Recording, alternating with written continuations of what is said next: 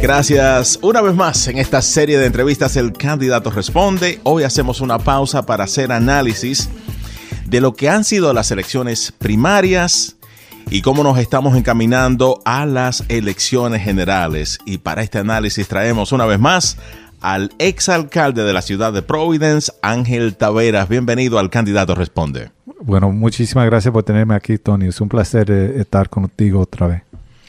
Vamos de inmediato a lo que fueron recientemente las elecciones primarias en el estado de Rhode Island y vamos a hacer esto en dos partes. En la primera parte vamos a analizar todo lo que tiene que ver con el gobierno estatal, esas posiciones que aspiran candidatos a nivel estatal. Y en la segunda parte analizamos lo que es municipal, los gobiernos municipales, alcaldías, concejales. Comencemos a nivel estatal con sus reflexiones de lo que fueron estas elecciones primarias. Bueno, eh, es un poco difícil eh, pensar en la elección estatal porque siento que perdimos una gran oportunidad eh, de, esa manera. Pero, pero también tenemos, tuvimos éxito también. y quiero decir eso porque vamos a comenzar con lo bueno primero. Sabina Matos ganó su elección primaria para vicegobernadora del estado de Rhode Island. Eso fue una victoria histórica, eh, una victoria eh, decisiva eh, y ahora prepara a la vicegobernadora Matos para la elección general en noviembre, que tiene un contrincante. Si ustedes no saben el nombre de él, yo no se lo voy a decir. pero sí tiene un contrincante y tenemos que saber que necesitamos darle el voto y el apoyo ahora en noviembre. Eh, una gran oportunidad tener una vicegobernadora que entiende nuestra comunidad, es parte de nuestra comunidad eh, y es trabajadora. So, eso fue una victoria eh, bastante grande y ella tenía dos contrincantes, dos otras mujeres que estaban corriendo contra ella y, ganó decisivamente. So, eso fue un punto que debemos de celebrar como una comunidad. Y de por sí histórico, esa contienda la vicegobernación porque creo que es la primera vez que se postulaban para un partido principal que es el demócrata tres mujeres. Sí. Y cada una con, con una diversidad aún dentro de las mujeres. Sin duda, y preparada, con experiencia, con diferentes eh, con diferentes eh, cosas que ofrecían de esa manera, eh, pero yo creo que elegimos la mejor y, es a la vicegobernadora Sabina Matos, lo cual me sorprendió que ella va a tener tanto contrincante porque en mi opinión yo creo que eh, ella, la selección de ella al principio fue histórica y además de eso ha hecho muy buen trabajo, está bien enfocado en las viviendas, enfocado en el costo de la vida, eh, enfocado en la cosa que nos impacta a nosotros. Así que eh, yo me alegro mucho que los votantes respondieron de la manera que respondieron apoyando a la vicegobernadora Matos y fue muy histórica. Y la otra parte, los otros candidatos que tuvimos en esta elección fue histórico también. Exacto. Hablemos de la contienda estatal, donde habían protagonistas hispanos, Sabina Matos para vicegobernadora, y la otra, eh, donde hubo una victoria del Partido Demócrata, James Diosa. Bueno, eh, muy alegre de eso. El alcalde Diosa, eh, James Diosa, ganó la primaria para tesorero eh, y eso si no fue fácil porque a él eh, su contrincante gastó más dinero, su contrincante tenía dinero de afuera que estaban entrando aquí, eh, siendo anuncios, mandando, mandando correos, siendo de todo. para tratar de derrotar al alcalde Diosa. Sin embargo, ganó también decisivo. ganó, yo creo que fue como por 10 puntos, lo cual fue muy importante. Y por primera vez, eh, tenemos eh, a dos latinos en posiciones para ser eh, oficiales general del estado de Rhode Island. Eso nunca se había visto. Y él también tiene un contrincante en noviembre. Y quiero que los oyentes sepan que aunque hemos ganado la primera vuelta, la segunda es importante también. Se tienen que ganar las dos. pero claro, la primera sin la primera no llega la segunda, pero el alcalde Diosa tiene, está en posición ahora para ser tesorero si nosotros lo apoyamos ahora en noviembre, lo cual yo creo que es muy importante. Él ha sido fiel a nuestra comunidad, ha trabajado eh, bastante fuerte en Centro Falls en un tiempo difícil que se vio la ciudad. Dejó la ciudad mejor de lo que él la encontró. Eh, y me alegro mucho de ver cómo respondieron los, eh, los, los, votantes al alcalde Dios, especialmente en frente de mucha información que no estaba correcta, alguna información falsa, eh, y gloria a Dios la rechazaron y él es el eh, eh, representante del Partido Demócrata para la posición de tesorero. Y estamos conversando con el exalcalde de la ciudad de Providence, Ángel Taveras, un análisis de lo que fueron estas elecciones primarias y ahora camino, rumbo a las elecciones generales, que de nuevo tendremos 21 días para votar. El 19 de octubre comienza ya el voto en persona, el voto temprano, como se le llama, y se extiende hasta el último día para votar, que es el día ya de las elecciones generales, que es el 8 de noviembre. 21 días para votar desde el 19 de octubre al 8 de noviembre. La otra contienda a nivel estatal donde teníamos a una hispana, Nelly Gorbea para gobernadora de Rhode Island. ¿Qué sucedió allá? ¿Por qué se perdió? Bueno, eh, eso fue una una elección desafortunadamente porque una oportunidad, una gran oportunidad que en mi opinión hemos perdido. Y la razón que digo es que Nelly Golbea tiene una experiencia de más de dos décadas trabajando aquí. Mucha gente no sabe, pero el primer senador hispano que tuvimos, eh, eh, Juan Pichardo, fue a través de un esfuerzo, de una demanda que se hizo eh, para tener distritos que fueran más justos. Eh, la principal atrás de esa, de esa demanda fue Nelly Gobea, eso hace 20 años ya. Eh, y so, tener esa oportunidad ahora mismo y, no, eh, no tomarle la ventaja fue difícil. Ahora, ella ganó Central Falls y ganó aquí en la ciudad de Providence también. Es muy importante saberlo. Eso, ella ganó en Central Falls y ganó aquí. Pero creo que lo que fue bastante difícil, eh, primeramente, eh, siempre es difícil ganarle a un gobernador que está eh, en la posición. Sí, yo creo, el incumbente. En la historia de Rhode Island yo estaba viendo que hacía, yo creo que 70, 80 años, algo así, desde que un incumbente había perdido. Ahora, tengo que cambiar eso porque Bruce Sumner perdió contra Mirth en, en, eh, en el no me recuerdo cuál año, pero perdió en eso. So, eh, yo creo que él fue un incumbente que sí perdió, pero Chafee no corrió, ¿verdad? Eh, si uno se recuerda. pero estaban hablando de eso y muy pocos incumbentes pierden reelección.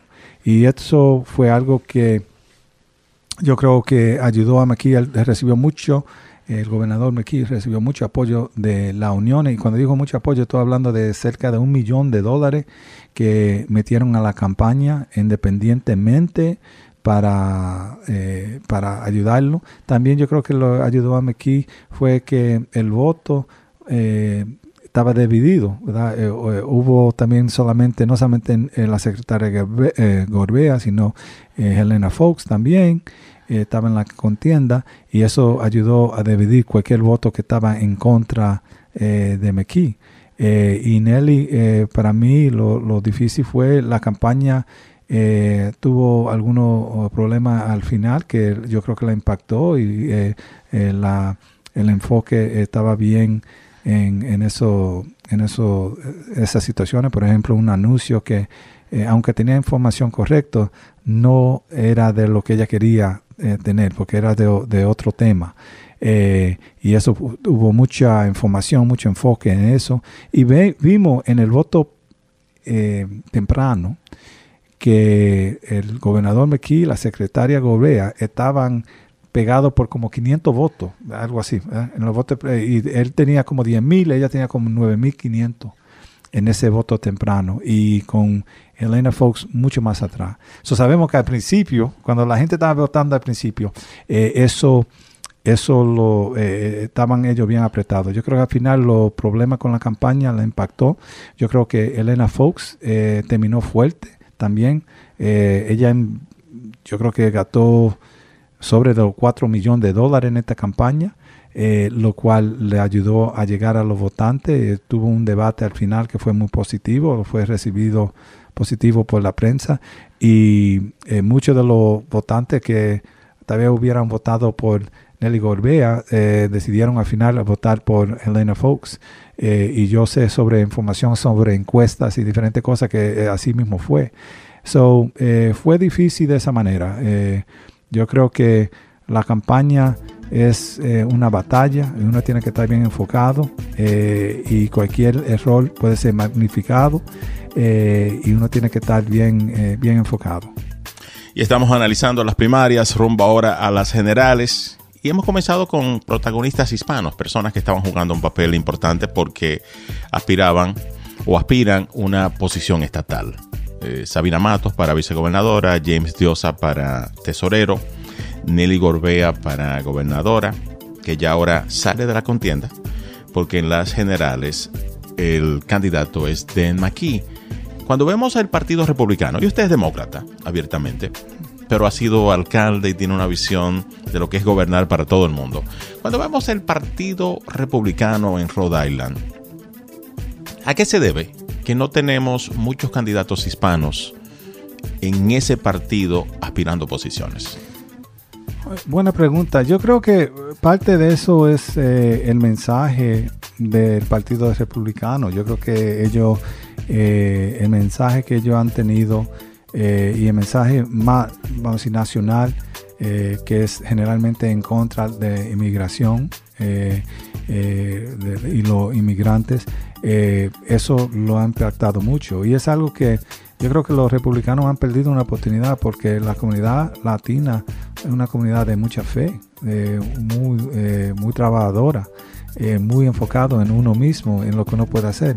Y eso era lo que decían los republicanos antes, que ellos eran, ¿verdad? Era que representaban eh, fe y, trabajadora individual. Así que yo creo que eso, eso es parte de eso. Ahora, sí te diría que tenemos una contienda bastante eh, fuerte para el Congreso que existe ahora mismo. y hay un republicano, Alan que lo, cual yo lo conozco bien, el alcalde Funk, contra eh, el tesorero Seth Magaziner. Y es una contienda bastante eh, fuerte. Eh, y la gente que vive en el distrito número 2 va a tener la oportunidad de seleccionar a un congresista para mandar para Washington. Y están hablando que la Casa de Representantes puede irse a los republicanos eh, en esta elección, lo cual eso eh, pone más atención todavía en la, carrera aquí para el Congreso. Eh, entonces yo le diría que a la gente que vive en el distrito número 2, que ponga mucha atención porque esta elección es muy importante, no solamente para nosotros, pero para el país también. Si están, si quieren ver eh, el apoyo eh, de, como nosotros los demócratas hemos enfocado en apoyar a la gente, eh, en ayudar con seguros de médico, ayudar sobre la pandemia, enfocar en la infraestructura de nuestro país. y todo lo cual, o casi la mayoría que se hizo sin voto republicano. pero esto es muy importante. Y la otra cosa que le digo es, en, aquí en el Congreso, cuando uno, uno selecciona a alguien en el Congreso, es como por 20, años, 20 años o más. O más. La última vez que esta posición tuvo abierta fue en el 2000. Yo lo sé porque yo fui candidato en el 2000 hace 22 años. La última vez. Y el ahora el congresista Langevin se retiró. So, esta elección bastante importante eh, y aquí en el Congreso eso es, aunque hay elecciones cada dos o cada seis años, es como seleccionarlo para, para el resto de vida, más o menos. Interesante, interesante. Y ya llegando a la parte final de este primer segmento, sabemos que la música nos ayuda a animarnos, a subir los ánimos. Cuando usted quiere pues elevar la energía, ¿cuál es esa canción de batalla que usted escucha? Ángel Taveras, exalcalde de Providence. Bueno, eh, para mí una canción que me encanta es Vivir mi vida por Mark Anthony. Eh, lo cual ha sido, así, yo diría, el tema, el tema mío de después de 2014 para acá, es vivir mi vida. El mensaje es eh, muy bueno y saber que la vida es una y estamos eh, viviendo y, eh, y, tratando de disfrutar la vida. Y eso he tratado de hacer con mi familia, eh, con mis amigos, con la comunidad, vivir mi vida. Gracias por participar en este segmento. El candidato responde hoy haciendo una pausa para presentar un análisis de las elecciones a nivel estatal, las primarias y rumbo a las generales. Mantenga usted la sintonía con Poder 102.1 FM y con esta canción para animarnos. Mark Anthony, Vivir la Vida.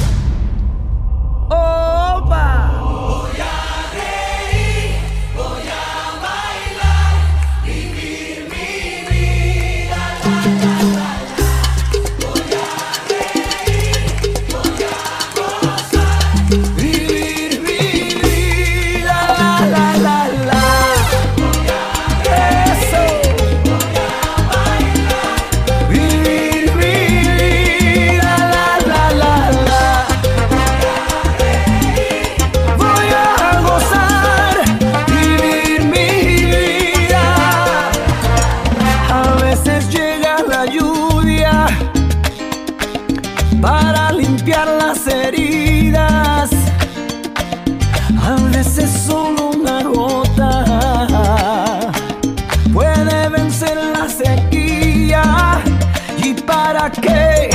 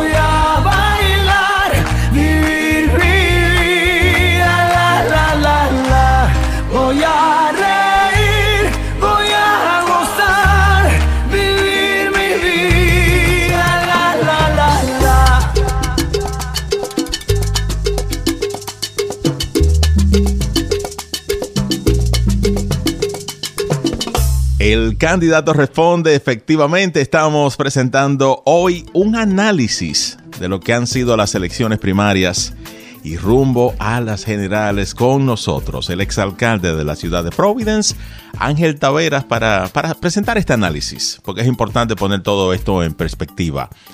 Hemos hablado ya de elecciones a nivel del Estado, queremos concentrarnos ahora en los gobiernos municipales, que son muy, muy importantes, sobre todo la ciudad capital, donde recientemente tuvimos elecciones primarias para elegir al candidato para la alcaldía y también para concejales.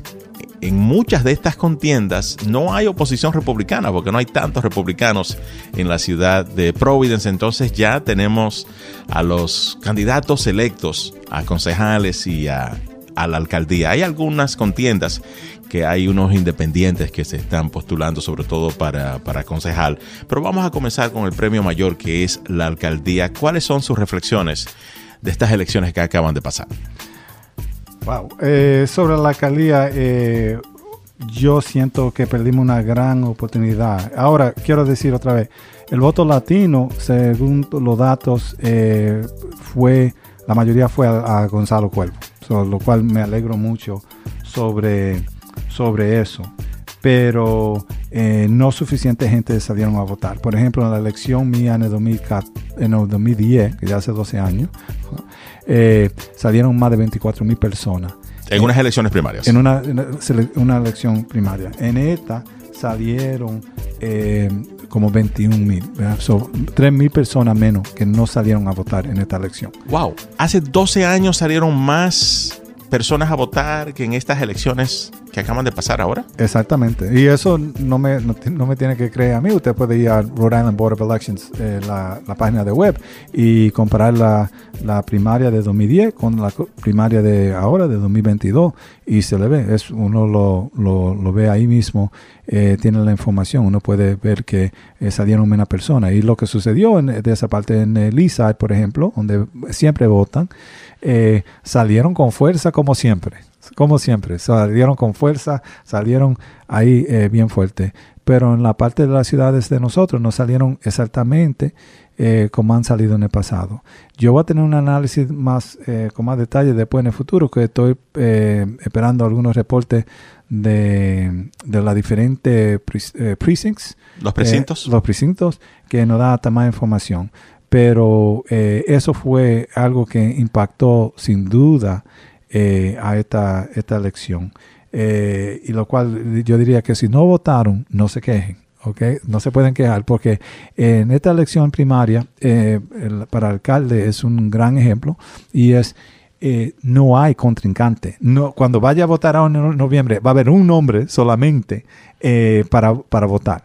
Así que no hay contrincante en esta elección. Solamente la primaria era la gran elección de esta. Y lo que yo veo también más históricamente, ¿verdad? Eh, nosotros, yo, yo, creo que le, voy a mandar alguna información, de 1907 a 1975, 68 años, habían alcalde eh, irlandés. Eh, en ese tiempo los Irish eran muchos de los inmigrantes y crecieron y tenían el, el poder y fueron alcaldes. o sea que por casi 70 años solo alcaldes de origen irlandés en la ciudad de Providence, comenzando el siglo. Eh, exactamente, de 1907 a 1975. De 75 a 2011, eh, un nuevo grupo de inmigrantes que habían desarrollado y crecido eh, llegaron a, la alcaldía y eso eran los italianos.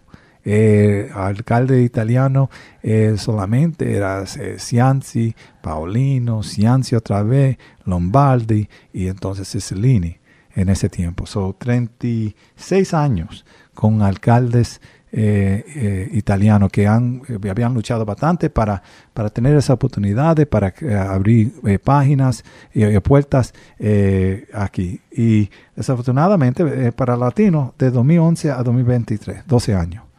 12 años cuando los otros tuvieron 68, 36 y nosotros 12 de, de, tener alcalde de origen latino. Y eso, la mucha gente no se enfoca en eso, pero en, el futuro la historia va a reflexionar eso y va a estudiar qué por qué fue, ¿verdad? Y por qué, qué y, qué impacto eso tiene en nuestra comunidad, eh, qué, cómo impacta a nuestra comunidad eh, tener eso, porque sin duda eh, en ese tiempo para los irlandeses, los italianos, ayudó mucho el desarrollo de esas comunidades, ¿verdad? ayudó mucho eh, a ver a gente en diferentes oportunidades, diferentes posiciones, creciendo ese desarrollo. sin embargo, como latino, desafortunadamente lo que tenemos estos 12 años que han pasado y el futuro va a ser más fuerte la lucha eh, para el futuro, sin duda. Y si viéramos colectivamente lo que fue la administración hispana, ¿verdad? La alcaldía hispana 12 años, que básicamente fueron dos alcaldes, usted y el, actual Jorge Elorza. Usted un término, Jorge Elorza dos términos. Y cuando comparamos esos 12 años de administración hispana en la alcaldía con la anterior, que fue la italiana, ¿fue una mejor que otra? Porque algunos y esto se utilizó obviamente como campaña. Ah, que era el momento de, hacer un cambio, de sacar hispanos y poner eh, anglosajones. ¿Cómo lo ve usted? Porque usted estuvo sentado en esa silla como alcalde. Yo creo que eh, es el desarrollo de la comunidad y lo que hemos visto. Si usted quiere comparar, vamos al 2010 a ver cuántos policías latinos han, habían y vamos ahora a 2022 a ver cuánto hay. Vamos a 2010 a ver cuántos trabajadores en la ciudad habían que eran hispanos y vamos a 2022 a ver cuánto hay. Vamos a 2010 a ver cuántos profesores habían eh, que eran hispanos. Vamos ahora a 2022 a ver eso. Vamos a 2010 a ver cuántos directores habían que eran hispanos y vamos a 2022 a, a ver eh, dónde, dónde estamos.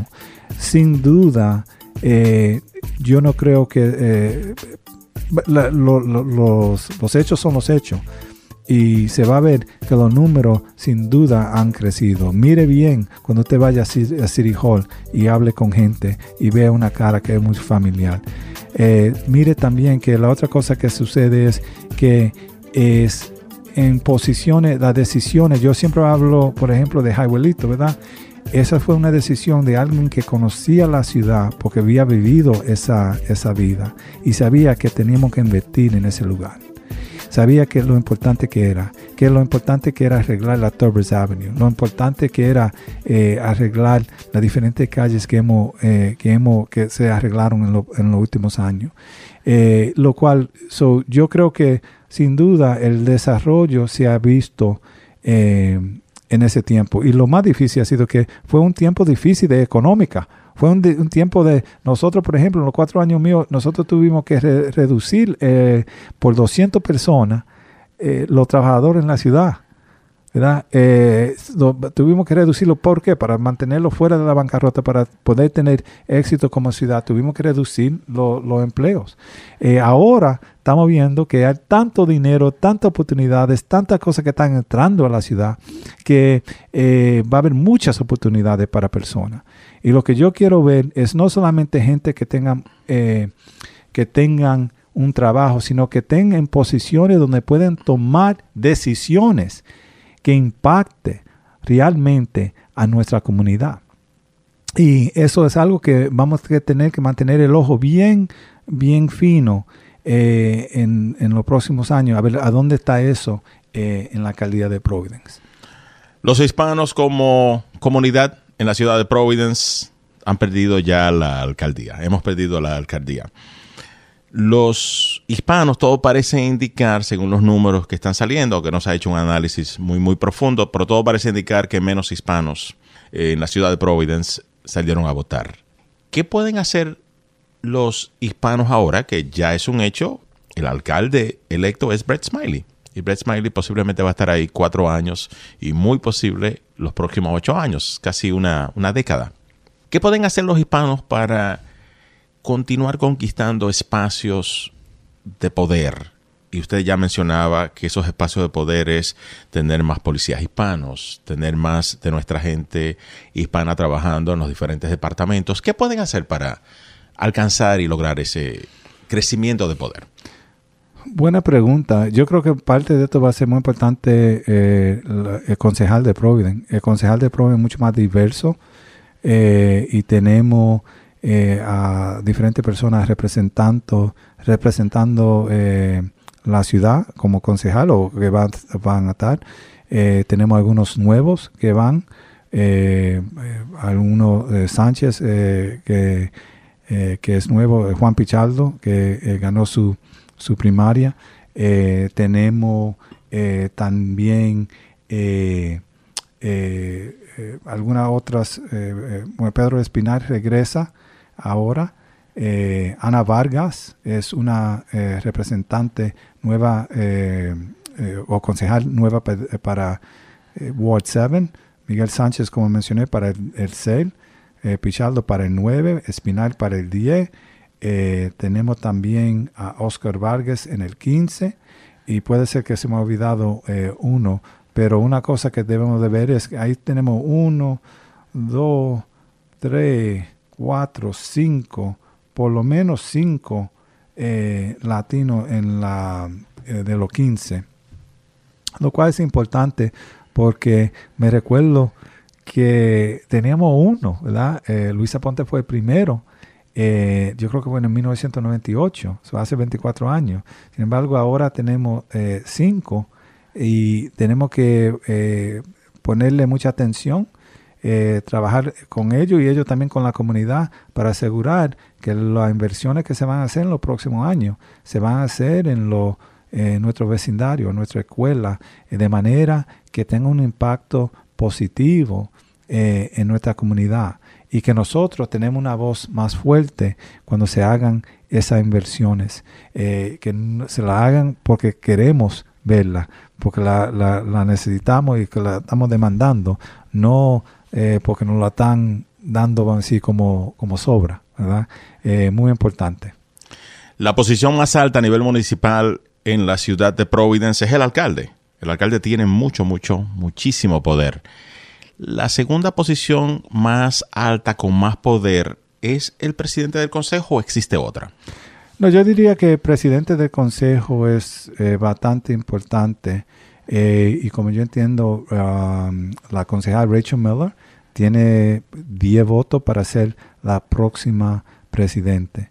Eh, yo, la experiencia que he tenido con ella ha sido bien positiva porque yo veo en ella, he visto en ella un enfoque eh, común, un enfoque en la comunidad. Y yo me alegro mucho de eso porque creo que va a ser eh, bastante importante para asegurar eh, que la comunidad, todas las comunidades sean representados, que todas las oportunidades tengan, las comunidades tengan la oportunidad de tener de tener éxito y que ahora que hay millones, millones, millones, eh, casi eh, yo creo que un billón de dólares que hemos hablado en el pasado, que va a entrar a la ciudad en los próximos años para la escuela, la infraestructura, eh, para viviendas, para de, de, surplus también del Estado. creo que es importante asegurar que tenemos gente que, que conoce nuestra comunidad. Estamos presentando un análisis de lo que han sido las elecciones primarias y ahora rumbo a las generales a nivel municipal y enfocándonos mucho en la ciudad de Providence. El presidente del consejo, este voto de manera oficial se hace el próximo año cuando ellos se reúnen por primera vez, pero sabemos que de manera extraoficial este voto sucede ahora, en estos próximos días. Pedro Espinal dice que él quiere ser el presidente. ¿Tiene posibilidad? Bueno, como yo entendí, yo vi que ella tiene un, eh, un documento ya firmado por 10 eh, eh, concejales, concejales y lo cual yo tengo que ver si el concejal Espinal, yo creo que vi que él era uno que había firmado y tiene una posición sobre eso, pero tengo que y es importante eh, saber la dinámica política que sucede cuando están por elegir al próximo presidente, porque hay negociaciones en cuanto a si tú votas por mí para presidente, yo te voy a dar, por ejemplo, el presidente del, del comité de finanzas, por decir, que son comités que tienen muchos poderes y hay ese tipo de negociaciones que se da entre los concejales. Sí, cierto, cierto. Y para ser claro, ahora que veo la lista aquí, los concejales que firmaron con ella fue Taylor, Miller, Vargas, Sánchez, eh, And, Oscar Vargas también y, Ana Vargas, eh, Helen Anthony, Juan Pichardo, Mary Kay Harris y Justin Royas. So, según yo veo aquí, son 3, 6, 9, 10 esos 10. de, eso, de ese grupo eh, espinal eh, no está, eh, lo cual uno nunca sabe lo que puede pasar en el futuro, pero según esto que está aquí en escrito, ellos han firmado, pero el voto oficial es el día primero, el, primer día que los concejales se reúnen. Ese es el voto, el voto oficial. uno nunca sabe lo que puede pasar, pero... Pero si ya le han dado la palabra y una firma, es muy difícil que cambie. Aunque pueden cambiar. Puede, eh, eh, técnicamente pueden cambiar, pero es, eh, es difícil después de, de, firmar así. En general, el presidente está elegido, o la, la presidenta está elegido por cuatro años. entonces, eso es lo que yo veo. Yo creo que el majority leader, el líder de la, de la mayoría, la mayor parte es, va a ser Jim Taylor, el concejal Taylor, según yo había visto. Eh, y, como, eh, como dijeron, es, eh, es uno da una cosa, otro da otro.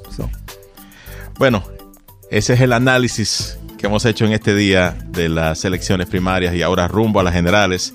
21 días para votar desde el 19 de octubre hasta el 8 de noviembre. Gracias Ángel Taveras, exalcalde de la ciudad de Providence. Gracias por la oportunidad y gracias a, Poder por eh, siempre mantenernos informados, por mantener eh, esa puerta abierta, por tener los candidatos aquí, eh, respondiendo a, preguntas. Y creo que en los próximos años va a ser bastante importante que, que sigan haciendo eso para informar a la comunidad. Así será. Esto no solamente lo vamos a hacer durante las elecciones, sino todo el año porque necesitamos crear un espacio para la comunidad hispana que seamos incluidos. Sin duda, sin duda. Y una cosa, el poder no se da, el poder se, se agarra.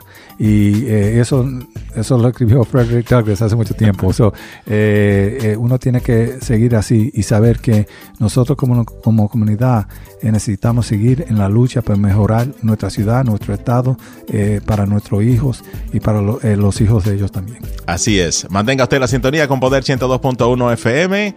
Y esta serie la presentamos cada día acá en Poder 102.1 FM. El candidato responde hoy haciendo un análisis. Siga usted con Poder 102.1 FM.